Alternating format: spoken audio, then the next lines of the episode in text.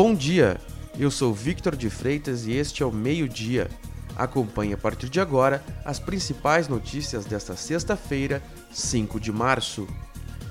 O presidente do Supremo Tribunal Federal, ministro Luiz Fux, manteve suspensas as aulas nas escolas públicas e privadas do Rio Grande do Sul. O pedido para a volta das atividades presenciais para a educação infantil e para o primeiro e segundo anos do ensino fundamental é da Procuradoria-Geral do Estado. A PGE diz que vai recorrer ao plenário.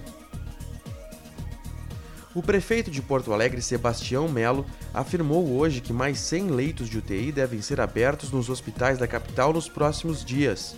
Apesar de expressivo, o número ainda é insuficiente, pois mais 130 pessoas aguardam vaga nas alas de terapia intensiva.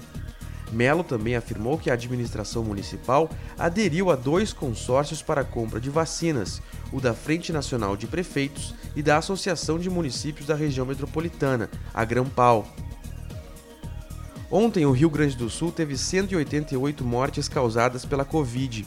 O estado tem mais de 2 mil pacientes em UTIs por causa do coronavírus. Esse é o pior momento da pandemia no estado. Por isso, pedimos que você redobre os cuidados, lave as mãos frequentemente, use máscara e mantenha o distanciamento social para interromper o ciclo de propagação do vírus. Um criminoso foi morto em confronto com a Brigada Militar em Garibaldi, na Serra Gaúcha. Ele fazia parte de uma quadrilha suspeita de duas tentativas de homicídio. O grupo fugia da polícia de Bento Gonçalves para Garibaldi quando um dos integrantes foi atingido por um disparo. Outras três pessoas foram presas.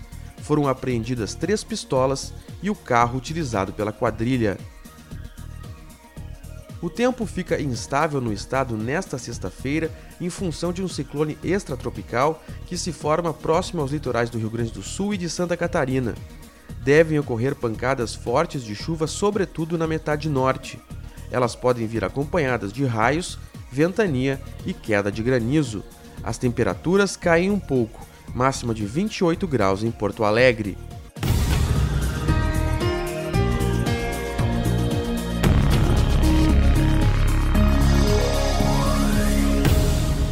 Para saber mais, acesse agorars.com.